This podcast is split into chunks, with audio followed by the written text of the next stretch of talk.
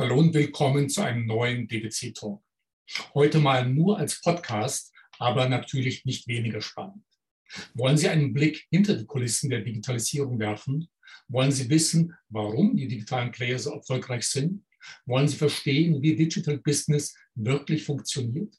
Wer sind die Macher unserer digitalen Zeit? Und was haben Bäcker und Immobilienmakler mit Digitalisierung zu tun? Über all das und mehr spreche ich mit meinem heutigen Gast. Die Wochenzeitung Die Zeit beschreibt ihn als Zirkusdirektor der digitalen Werbewirtschaft, als Trendscout und Oberkontaktor. Ich meine, er ist der bestmögliche Mann zu unserem heutigen Thema, Philipp Westermeier. Hallo Philipp, ein schönes guten Tag. Hallo nach Philipp Moin sagt man, glaube ich, in Hamburg, wo du zu Hause bist. Absolut. Und äh, ich habe mich ja gerade ein bisschen vorgestellt als Zirkusdirektor und so weiter. Aber darüber hinaus natürlich bist du der Gründer und CEO von Online Marketing Rockstars, kurz OMR, einer äh, Medien- und Wissensplattform für das digitale Marketing. Ich glaube, viele kennen dich zumindest vom äh, OMR Festival. Das ist ein Riesenfestival und glaube ich auch euer Flaggschiff, zwei Tage. Mhm. Und es findet dieses Jahr auch wieder statt, glaube ich. Ja, genau. Also wir sind da sehr, sehr ähm, optimistisch und natürlich in der Planung und Vorbereitung und wollen am 17. und 18. Mai äh, hier wieder über 50.000 Leute begrüßen, äh, wie das 2019 ähm, zuletzt war. Und danach war ja dann andere Zeiten. Und auch jetzt sind wieder andere Zeiten, aber wir glauben, es macht Sinn, einfach wieder Leute zusammenzubringen. Ja, äh, es kommen ja immer berühmte Leute, du lädst immer Stars aus der digitalen Welt ein. Kannst du ein paar Namen nennen, äh, die, die diesmal kommen? Also wir haben jetzt zum Beispiel ähm, gerade uns äh, vereinbart mit dem äh, Quentin Tarantino, ne, diesem berühmten Filmemacher. Ja, Kill Bill fällt mir da als erstes. Ja, genau, genau. Der ist ja, der ist ja, also erstmal natürlich ein Storyteller, ähm, aber er ist halt auch mittlerweile in, in verschiedenen Digitalbereichen unterwegs. Er macht irgendwie diese Non-Fungible Tokens, diese NFTs, da ist er sehr stark in, ähm, engagiert. Er macht einen eigenen Podcast. Also er ist da schon sehr ähm, umtriebig und natürlich halt eine Legende und ein Geschichtenerzähler, wie es wahrscheinlich wenige andere gibt. Und ähm, das ein Kandidat, aber wir haben halt auch ähm, natürlich die verschiedensten Gründer. Ich glaube, in Deutschland gibt es 30 Unicorns. Wahrscheinlich werden davon so die Hälfte dann auf, bei uns auf irgendwelchen Bühnen stehen. Ähm, aber es werden auch Autoren, der Rutger Brackman, ein, wie ich finde, sehr spannender ähm, holländischer ja, Vordenker, kann man sagen, ähm, weltweit irgendwie gelesen wird. Komplett durch die Bank von der New York Times über große Venture Capital Fonds, ähm, CEOs von, von, von Porsche. Also das geht komplett durch die Bank. Ja, darüber hinaus hast du ja einen sehr erfolgreichen Podcast. Mhm. Ich glaube, mit bis zu 50.000 äh, Zuhörern, Zuhörerinnen äh, wöchentlich. Dann habt ihr auch eine Firma Podstars, ich glaube, einer der größten Anbieter für Werbung in Podcasts. Mhm. Und der Grund, warum wir uns heute treffen, ist natürlich dein Bestseller Digital Unplugged über Phänomene und Macher unserer Zeit. Darin stellst du wahnsinnig viele spannende Unternehmer vor, spannende Unternehmen, natürlich auch Unternehmerinnen. Und ich bin natürlich auch auf viele Unternehmen gestoßen, die ich noch nie gehört habe. Also drei will ich mal nennen. Äh, Karls Erdbeerhof, ich habe mich gleich über Newsletter angemeldet. Ich bin auch so ein Erdbeer-Fan. Also ein Imperium rund um die Erdbeere, 150 Millionen Umsatz, machen die, glaube ich, 1000 Mitarbeiter. Zur Erntezeit habe ich gelesen, über 5000. Dann drei Jungs aus Regensburg, bei denen man kreuzt das, bei denen man hochwertiges Fleisch, feinstes Fleisch online bestellen kann. Also ich kam bisher noch nie auf die Idee, weil das Kilo kostet da 70 bis 80 Euro Minimum. Also ganz tolle Geschichten. Oder Captain und Sun, ein Uhrenhersteller aus Münster, die in Melbourne, New York äh, und äh, Münster eben äh, mittlerweile tätig sind, mit über 150 Mitarbeitern. Du hast jetzt viele Unternehmen in deinem Buch vorgestellt, in deinem Podcast. Wer hat dich bisher so am meisten beeindruckt? Boah, ähm, das ist eine gute Frage und eine schwere Frage, weil ich, ich habe jetzt fast 500 Podcasts gemacht ähm, und da sind natürlich so viele verschiedene ähm, Gäste gewesen. Wir versuchen ja auch mal bewusst so eine Art Portfolio-Ansatz ne, zwischen dem großen CEO jetzt von, von VW oder von irgendwelchen Vodafone, Deutsche Bank, irgendwelche großen ähm, Corporate-Verantwortlichen. Dann haben wir ganz beeindruckende Gründer natürlich, auch da äh, von Zalando und HelloFresh und äh, allem, was es in Deutschland so gibt oder auch in den USA. Ähm, Legenden, Uli Hoeneß und, und tatsächlich auch schon vor einer Weile ähm, Gerhard Schröder. Also äh, es ist wirklich sehr viel dabei. Ähm, meine, ich sag mal so, ich finde immer ähm, Leute ganz cool, die die Dinge ähm, anders machen oder auch so zum, das Spiel versuchen zu verändern. Und ähm, da gibt es zum Beispiel ähm, eine neue Generation von, von Gründern. Äh, der Gründer von Apinio, so einer Marktforschungs-App, gehört dazu, der einfach sagt, okay, einen Teil meiner Umsätze, wohlgemerkt, ähm, den werde ich immer spenden. Das ist Teil dieser ähm, Firmenpolicy. Ne? Dass der sagt, okay, ja. wir sind jetzt die neue Generation, ich bin irgendwie 28, ist jetzt irgendwie nicht mehr das Game, dass ich jetzt eine Digitalfirma aufbaue und die maximal ähm, abschöpfe. Und sowas finde ich natürlich beeindruckend, aber genauso jetzt einer weniger idealistischen Ebene, aber als ähm, die ersten begriffen haben, wie halt neue Plattformen funktionieren, wie, äh, dass man irgendwie hingehen kann und man kann ähm, an diesem ganzen Dating, was ja online stattfindet, mitverdienen, indem man einfach eine, eine Vergleichsseite macht, wo die ganzen Dating-Anbieter ähm, sozusagen verglichen werden. Und damit, die Firma heißt Single Börsen Vergleich, ein bisschen komischer Name, langer Name, aber die Wahrheit ist, bevor Menschen sich bei Datingportalen anmelden, gucken sie mal, was sie wo bekommen für ihr Geld. Ähm, und damit bekommt der Kollege jedes Mal eine Provision von dem jeweiligen Dating-Anbieter, wenn, wenn der den halt dann vermittelt, den, den, den neuen Kunden äh, oder die Kundin. Und ähm, das ist einfach so clever und wie er das auch sagt, er sagt, er, er habe eigentlich gar keine Kunden, er würde nur Parkuhren aufstellen im Internet ähm, für das Thema Dating. Also da gibt es irgendwie so äh, überraschende, freche ähm, Sachen und die finde ich, dann denke ich mir, oder jetzt vor kurzem hatte ich einen, einen ähm, Deutschen aus Oldenburg, einen ehemaligen Boygroup-Tänzer, der jetzt der größte Parfum-Influencer der Welt ist. Jeremy Fragrance nennt er sich. Ähm, lebt jetzt in Miami, lebt seinen Traum, ähm, wollte immer irgendwie ähm, Relevanz und, und, und, Prominenz und ist jetzt irgendwie äh, der Mensch, äh, gebürtiger Deutscher, der jetzt so von Chanel und allen hofiert wird, weil er, äh, weil ihm Hunderttausende von Parfum-Interessierten, auch gerade Männern folgen. Also ja, ja. war mir nicht Den habe ich auch schon mal gesehen. Ich glaube, der tritt auch immer in weißen Klamotten auf. Also der immer auf jeden Fall sehr gut bekleidet, ja. ähm, hat auch hier, ne, kam bei uns an, hatte das Hemd bestimmt vier, fünf Knöpfe auf und dann sein Sixpack war schon sichtbar.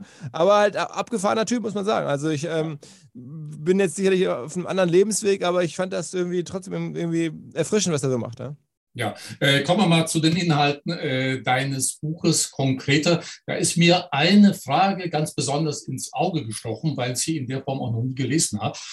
Radio berichtet über viele digitale Macher, unter anderem den deutschstämmigen Superinvestor Peter Thiel. Mhm. Und da zitierst du ihn mit einer Frage, denn er stellt, er hat so eine Lieblingsfrage, die er an Menschen stellt, an junge Menschen, um talentierte Menschen kennenzulernen und die auch so ein bisschen darstellt, sein Denken. Nämlich die Frage, an welche zukünftige Wahrheit glaubst du, bei der die meisten Menschen anderer Meinung sind als du? Mhm. Seine Antwort finde ich jetzt gar nicht so spannend, denn er hat gesagt, Technologie wird die Welt deutlicher prägen als die Globalisierung. Deine Antwort, da will ich unsere Zuhörer, Zuschauer doch ein bisschen vertrösten, die kommt am Ende, da möchte ich dich am Ende danach fragen, weil die sehr überraschend ist und mal ganz anders also ich hätte nie mit deiner Antwort so gerechnet in diesem Umfang. Also dranbleiben bis zum Ende, da wird Philipp uns seine Antwort präsentieren. Philipp, du lebst ja in Hamburg und da sagst du unter anderem auch, wenn du über durch die Vororte von Hamburg gehst, fallen vor allen Dingen Bäcker und Immobilienmakler auf. Was haben jetzt Bäcker, äh, Immobilienmakler vielleicht ein bisschen mehr, aber Bäcker und Immobilienmakler mit Digitalisierung äh, zu tun? Was haben die eigentlich gemeinsam? Ja, genau, das ist meine Geschichte, die ich ganz, ganz ähm, äh, greifbar finde für die, für die Digitalisierung und wie sie halt in alle Lebensbereiche hineingreift. Ne? Man glaubt es ja beim ersten Blick gar nicht. Aber es ist halt so, dass in verschiedensten ähm, ja, Einkaufsstraßen in den Vororten in Hamburg ähm, äh, de facto die Miete, die ja am Ende auch eine Marketingausgabe ist, sich eigentlich nur noch für jemanden lohnt, der sehr, sehr wertvolle Sachen verkauft und damit dann halt auch sehr, sehr hohe Margen oder Provisionen bekommt, wie im Falle von einem Immobilienmakler, oder für jemanden, der halt sehr, sehr viel kleinteilig verkauft und an jedem kleinen Stück mitverdient. Also so ein Bäcker, wo halt jeden Tag äh, hunderte von, von, von Produkten verkauft werden. Alles, was dazwischen ist, ähm, da lohnt sich eine Mietausgabe eigentlich gar nicht mehr, weil die die, sozusagen die Kundenakquisitionskosten, wenn man das mal so übersetzt, eine Miete ist ja nichts anderes als eine Kundenakquisitionskosten. Man zahlt halt eine Miete, damit halt Leute vorbeikommen und dann, dann was kaufen.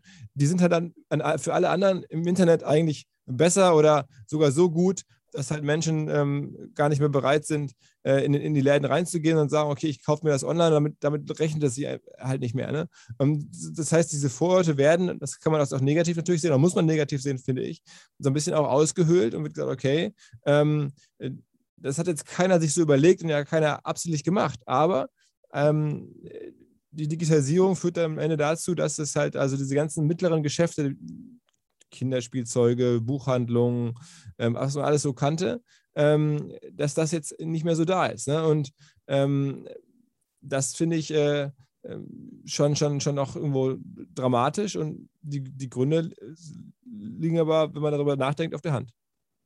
Okay, äh, du beschreibst in deinem Buch sehr ausführlich drei Faktoren, die entscheidend sind für den Erfolg im digitalen äh, Business und bringst dazu viele Unternehmensbeispiele. Dazu gehören zunächst mal die Spielregeln ganz allgemein, wobei es eine ganz zentrale Spielregel gibt und eine, die häufig mit dem unternehmerischen Handeln gar nichts zu tun hat. Dann natürlich der Grad der Aufmerksamkeit, den man äh, erreichen muss, um Kunden zu gewinnen.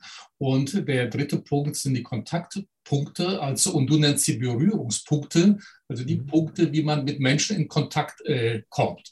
Mhm. Und äh, ja, wie entscheidend sind diese Berührungspunkte und wie viel braucht man? Und es gibt ja auch so einen König der Berührungspunkte, König ja. Krause, der, äh, ich glaube, der erfolgreichste Streamer in Deutschland, äh, vielleicht sogar in Europa, ich weiß es nicht. Aber wie wichtig sind diese Berührungspunkte und wie viel braucht man eigentlich, um tatsächlich da erfolgreich sein zu können?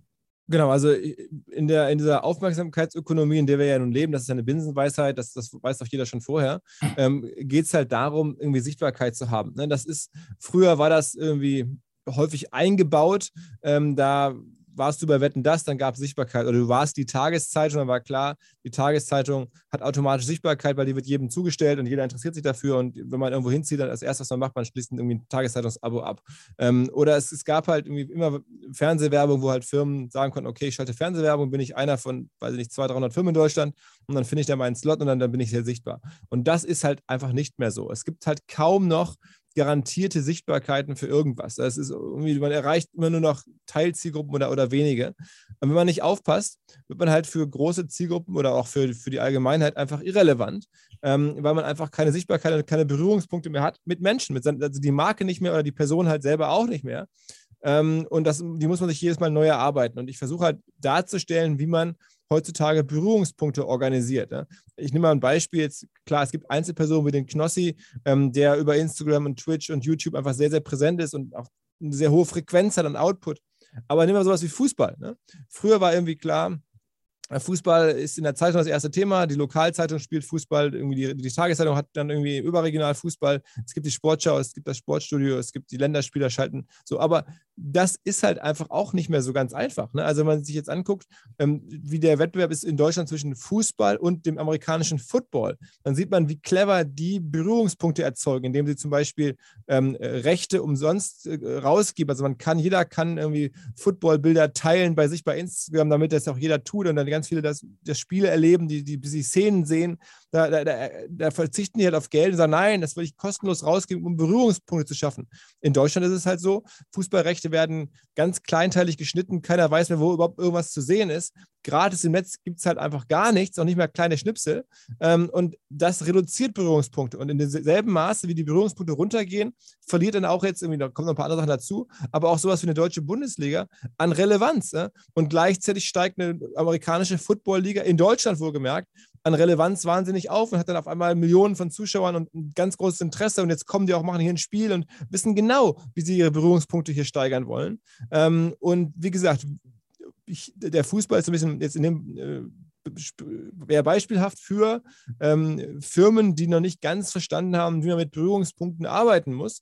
Ähm, und dass man halt, dass es halt eine Aufgabe ist, eine Marke, ein Thema, eine Sportart, auch eine Person relevant zu halten äh, im Internet oder in der digitalen Welt. Und wir leben ja de facto nur noch in einer digitalen Welt ähm, oder zu ganz großen Teilen. Ähm, und das ist, ist halt immer, da habe ich ganz viele Beispiele von Firmen, von Menschen, äh, wie man Kontaktpunkte erzielen kann ähm, und, und warum diese relevant sind. Ja, du nennst einen äh, äh Berührungspunkt, der unendlich lange läuft. Welcher ist das und ist das auch der erfolgreichste Berührungspunkt dann? Äh, naja, der, der Beste ist natürlich, man ist irgendwie Kunde von etwas oder hat ein Abo abgeschlossen. Ne? Das ist sozusagen das, wenn man einmal irgendwo drin ist, es ist ja auch kein Zufall, dass gerade Firmen versuchen, im großen Stil ähm, Abonnenten zu gewinnen. Früher gar hatte man irgendwie drei, vier Abos.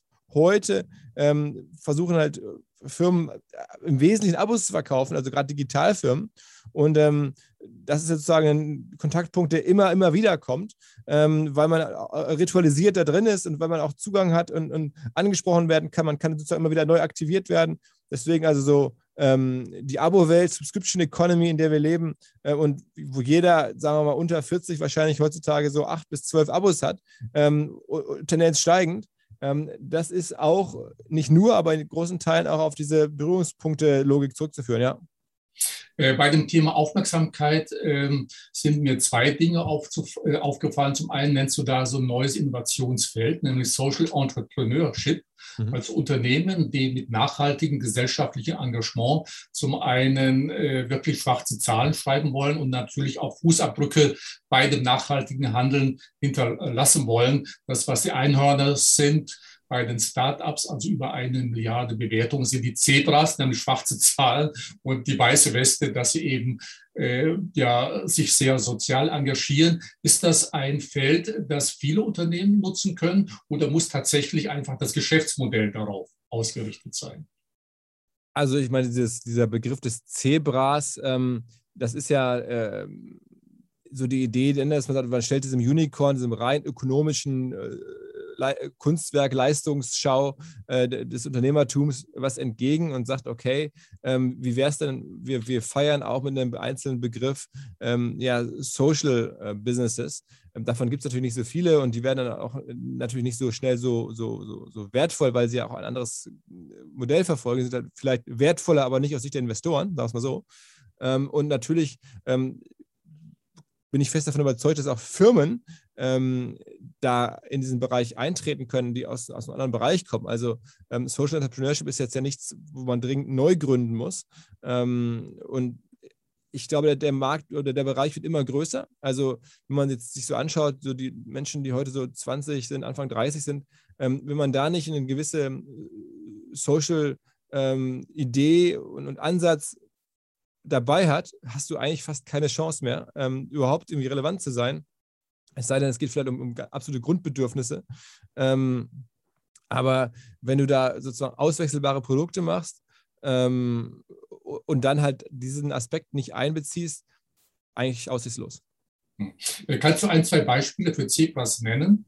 Äh, ja, also so bezeichnet werden? Ja, also nehmen wir mal in, hier aus Hamburg ähm, gibt es die Tomorrow Bank, also eine, eine neue Art von Bank, wo aber ganz klar ähm, also geregelt ist und auch transparent gemacht ist, wie das jeweilige Geld, was die ähm, Kunden halt sozusagen in der Bank dann, dann anlegen oder auch irgendwie einfach äh, einlegen ähm, in ihr Konto und so, wie das investiert werden darf, was damit passieren darf, ähm, wie die äh, Provisionen sind, was da so passiert.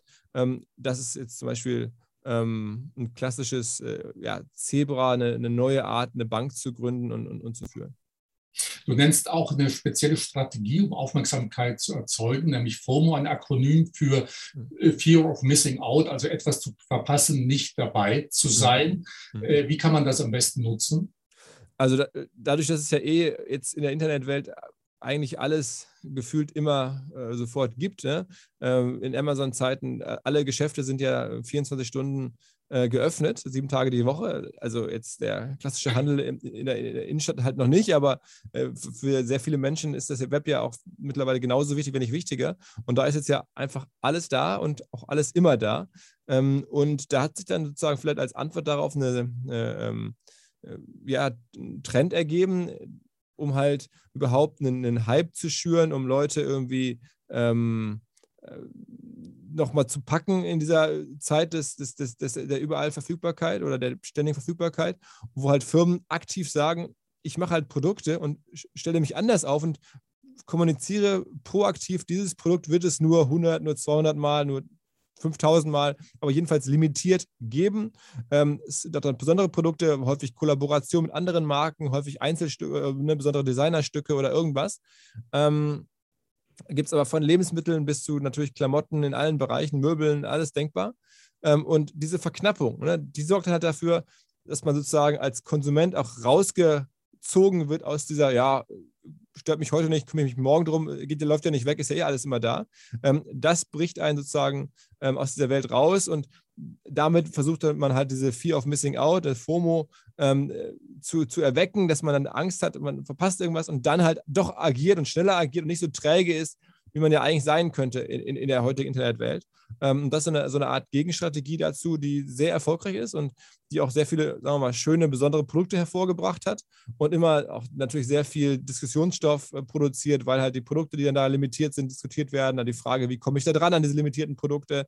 Ähm, häufig nehmen die dann im Wert zu, das heißt, die werden weiterverkauft von Leuten, die das Glück hatten, welche zu bekommen. Und also das ist mittlerweile eine ganz eigene Spielart, ähm, sozusagen so limitierte Produkte äh, oder limitierte ja, Leistungen zu erbringen. Äh, Philipp, es gibt eine zentrale Spielregel im digitalen Business, die ganz entscheidend ist. So ein bisschen nach meinen Erfahrungen, die ist gerade vielen Mittelständlern gar nicht so bewusst, äh, dass es die gibt oder dass die so äh, entscheidend ist. Ähm, du meinst die, die Frage nach Customer Acquisition Costs und ähm, äh, Customer also der Lifetime Preis, den es eben kostet, Kunden zu gewinnen genau. und genau. zu halten. Das ist eine Regel, die ist gar nicht ähm, so neu, die ist total logisch, die gab es auch schon vor dem Internet, aber im Internet wird sie halt so klar sichtbar, dass man halt sagt, okay, ähm, man kann ja relativ gut erkennen durch die verschiedenen äh, bezahlten Marketingmaßnahmen, was kostet mich ein Kunde, wenn man natürlich immer die Kunden versucht zu markieren und nachzuvollziehen, okay, was habe ich jetzt hier ausgegeben, was ist dann dabei rausgekommen, das kann man ja im Internet relativ gut nachvollziehen. Ähm, und dann sieht man halt, okay, ich habe halt gewisse sogenannte Customer Acquisition Costs, also den Einkauf eines neuen Kunden, die Anwerbung eines neuen Kunden, was kostet die? Und das stellt man natürlich logischerweise eigentlich ähm, dem gegenüber, was man mit dem Kunden über dessen äh, Lebensdauer oder Haltbarkeit ähm, verdienen kann. Das ist einfach ja, eine sehr naheliegende Betrachtung, die trotzdem häufig auch bei Gründern nicht so gemacht wird. Man kann sich auch schon vor einer Firmengründung häufig fragen, okay, wenn ich das Produkt jetzt verkaufen möchte, was wird es mich wohl kosten im Internet, ähm, da, dafür Kunden zu gewinnen? Und was kann ich denn damit ähm, verdienen mit dem äh, Produkt? Also es ist ja nicht der Umsatz erzählt, sondern was man an, an, an einem Kunden halt verdienen kann. häufig sind auch Kunden, ähm, die länger treu bleiben, die länger haltbar bleiben, weil sie halt über Jahre weiterkaufen. Bei Zalando war das ja am Anfang so der große Irrtum. Alle dachten, Zalando wäre eine Quatschidee, weil man nur Schuhe, Schuhe einmal kauft und dann, und dann irgendwie vier Stück und davon drei zurückschickt.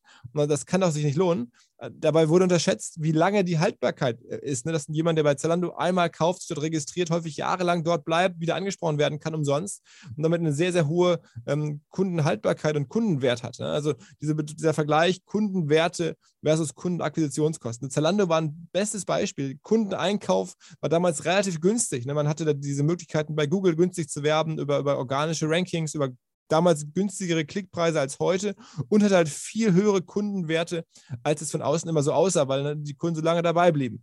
Und das ist eine Betrachtung, das würde ich mir wünschen, dass das halt viele Firmen machen, auch gerade Gründer. Ich weiß von den meisten Profi-Investoren, die, die große ähm, Gelder in Startups, in Startups investieren, die gucken sich genau an, was ähm, haben die Startups jeweils für, für Ausgaben für eine neue Kundenkohorte und was können sie mit dieser Kohorte am Ende verdienen. Das wird bewertet und dann wird entschieden, äh, investiere ich da oder nicht, ist das ein sinnvolles Geschäftsmodell oder halt eben nicht.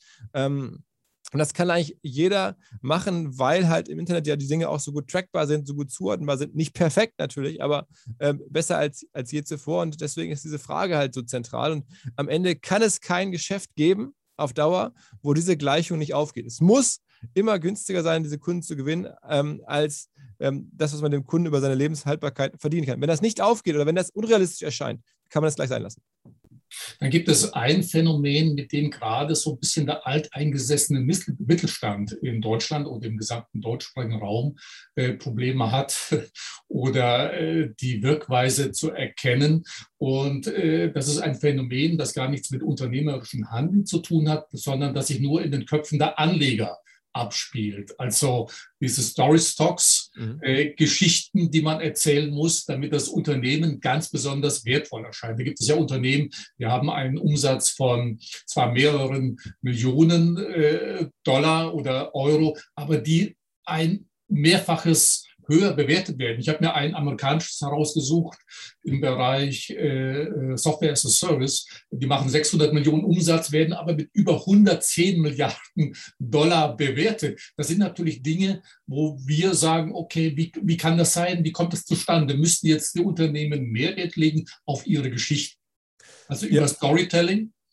Ähm, ich gehe davon aus, dass es so ist. Ähm, angefangen hat das eigentlich, wenn man so will, mit dem ganzen Erfolg von Jeff Bezos und Amazon, ne? der ja auch quasi die Abschaffung der Dividende äh, für Digitalfirmen hm, ein Stück weit erfunden hat und gesagt hat, okay, ähm, ich baue hier eine Firma auf, ich erzähle auch jedes Jahr ganz klar oder jedes Mal, wenn ich gefragt werde eigentlich, was ich vorhabe.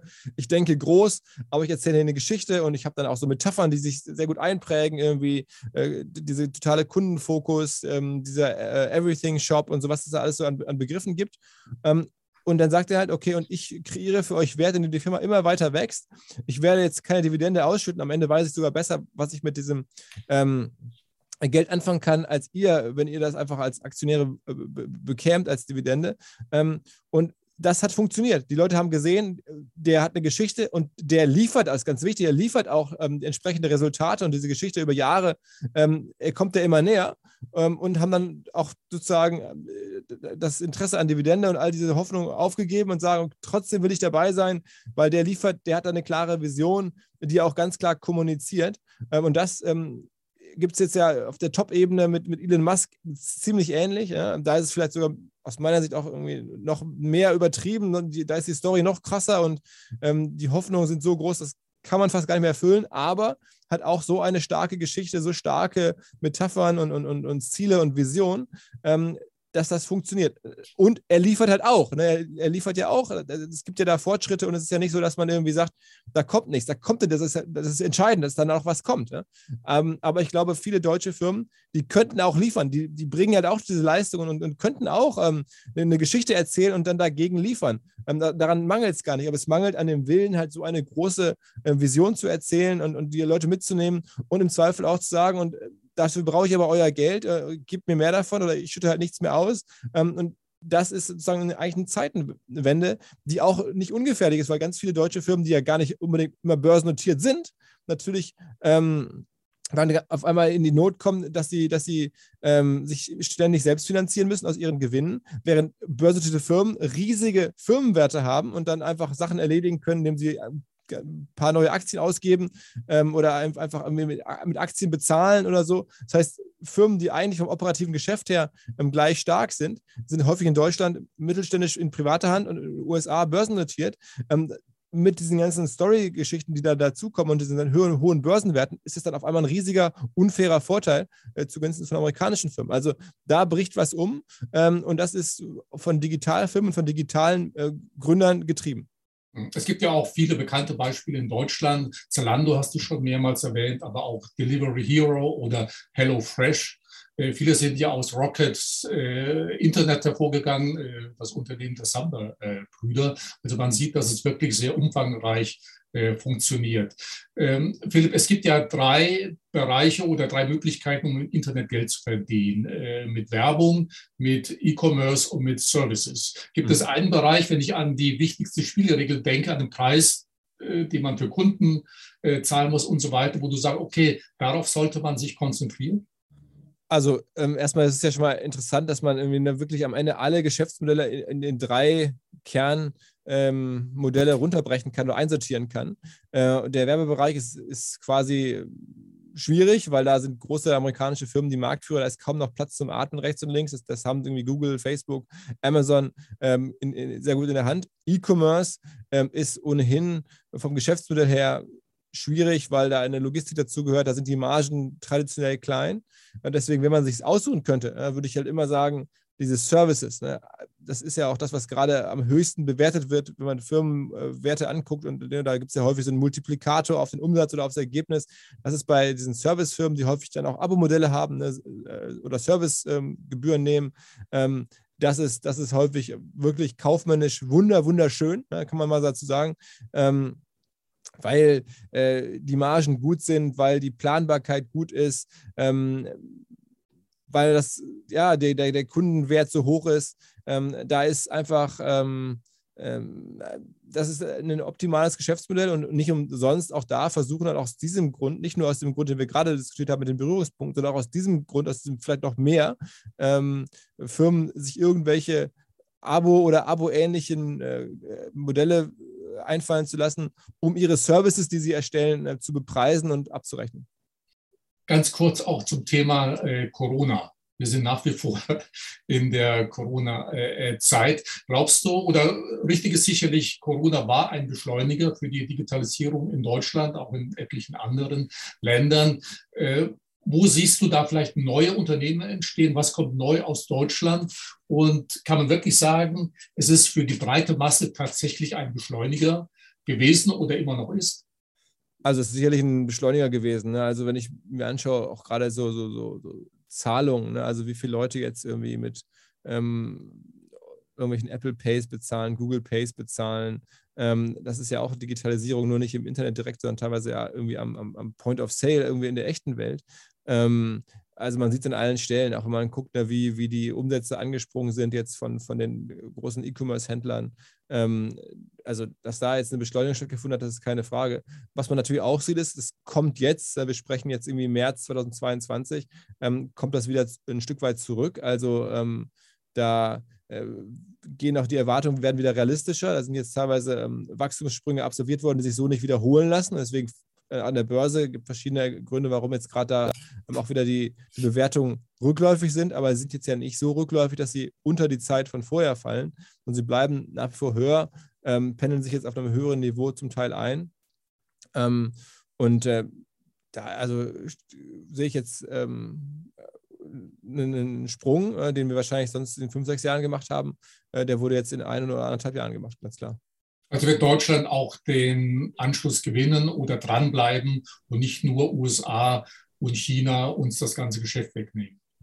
Also ich, ich hoffe sehr. Also der deutsche, die, die, Chance für deutsche Firmen liegt aus meiner Sicht ohnehin eher im Bereich im B2B, also gar nicht so sehr im Endkundengeschäft. Ne, das, da sind halt amerikanische Firmen schon auch generell sehr stark.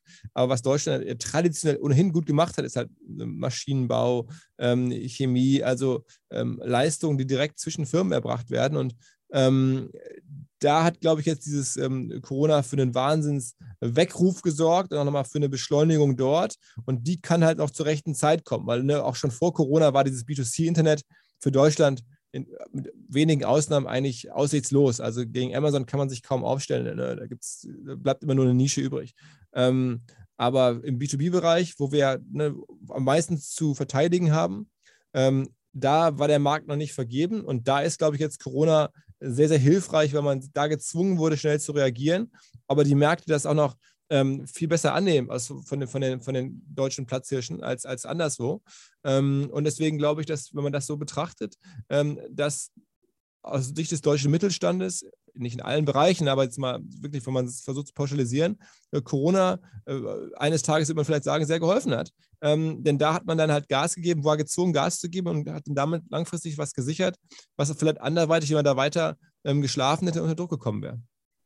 Äh, Philipp, ich habe jetzt zu Beginn die Lieblingsfrage von Peter Thiel zitiert, mit der er versucht, talentierte Menschen zu erkennen, nämlich ähm, an welche zukünftige Wahrheit glaubst du, bei der die meisten Menschen anderer Meinung sind? Und du hast eine ganz spezielle Antwort, wie ich finde. Etwas ganz Neues bringst du ins Spiel. Du meinst das Thema Empathie? Richtig, ja. Ähm, ja, ich glaube halt, dass, dass ähm, einer der äh, Killer-Qualifikationen für die Zukunft ähm, äh, Empathie ist. Da sieht man jetzt ja auch in der aktuellen Zeit äh, rund um Corona, rund um die Ukraine-Krise, äh, den Krieg, ähm, da das richtige Gefühl zu haben, ähm, nicht zu stark zu reagieren, äh, aber auch zu reagieren, aber auch ähm, ja, das, das ist äh, in der echten Welt, aber noch mehr in der digitalen Welt, die auch irgendwie immer dazu neigt, irgendwie starke Meinungen ähm, irgendwo zu spalten. Und wenn man das schafft, das zu überbrücken und irgendwie eine gewisse ein gewisses Gefühl dafür zu haben, wie geht man mit einer Community um, ähm, wie geht man ähm, auch mit, mit, mit Widerspruch im Netz um, den wird es immer geben.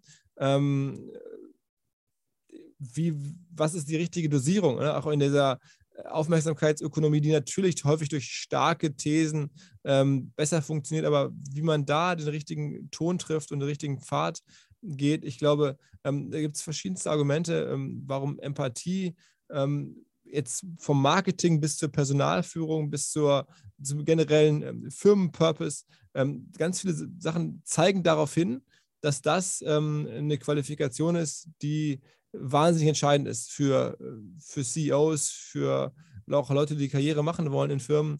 Ähm, und vielleicht mehr als vorher, wo vorher einfach konsequentes Handeln, Exekution, mhm. kann man mal sagen, da, da ging es darum, Sachen ne, hinzubekommen. Ähm, das war viele Jahre entscheidend. Ne? Das ist immer noch wichtig, aber ich glaube, dieses, diesen empathischen Zungenschlag zu finden in, auch, und natürlich auch im Handeln, das ist neu. Ja. Ja, äh, zum Schluss, Philipp, zwei Fragen noch, vielleicht auch mit äh, kürzeren Antworten. Zum einen, du hast ja sehr viele Geschäftsmodelle in deinem Leben äh, bisher kennenlernen dürfen. Gibt es eine Geschäftsidee, von der du sagst, Mensch, warum habe ich die nicht selber gehabt oder die hätte ich einfach gern auch selber umgesetzt? Ähm, ach, da gibt es einige. Also ich habe vor kurzem das schon, glaube ich, bezogen auf, auf, auf so äh, Zusammenfassungen von Hörbüchern. Also es gibt, ähm, also ich, das sage ich manchmal, also ich hätte auch gerne das, äh, ne, das, was der Lars Hinrichs gemacht hat, das, das Xing, was jetzt ja im Wettbewerb steht mit mit, mit LinkedIn. Aber es gibt auch eine Firma, die heißt Blinkist, die machen, wie gesagt, so, so Zusammenfassungen von Büchern und spielen das als Audio aus und verkaufen da dann auch Abos. Dann kann man sich alle möglichen Bücher ähm, in Kürze sozusagen zusammengefasst durchhören. Ähm, also fallen mir gar nicht alle ein, aber wie gesagt, wenn ich jetzt spontan, ich hätte, also ich war immer, da habe ich gedacht, was für ein tolles Modell ist, ist, ist Xing, ähm, was für ein tolles Modell ist Blinkist, ähm, aber es gibt da viele weitere. Hm.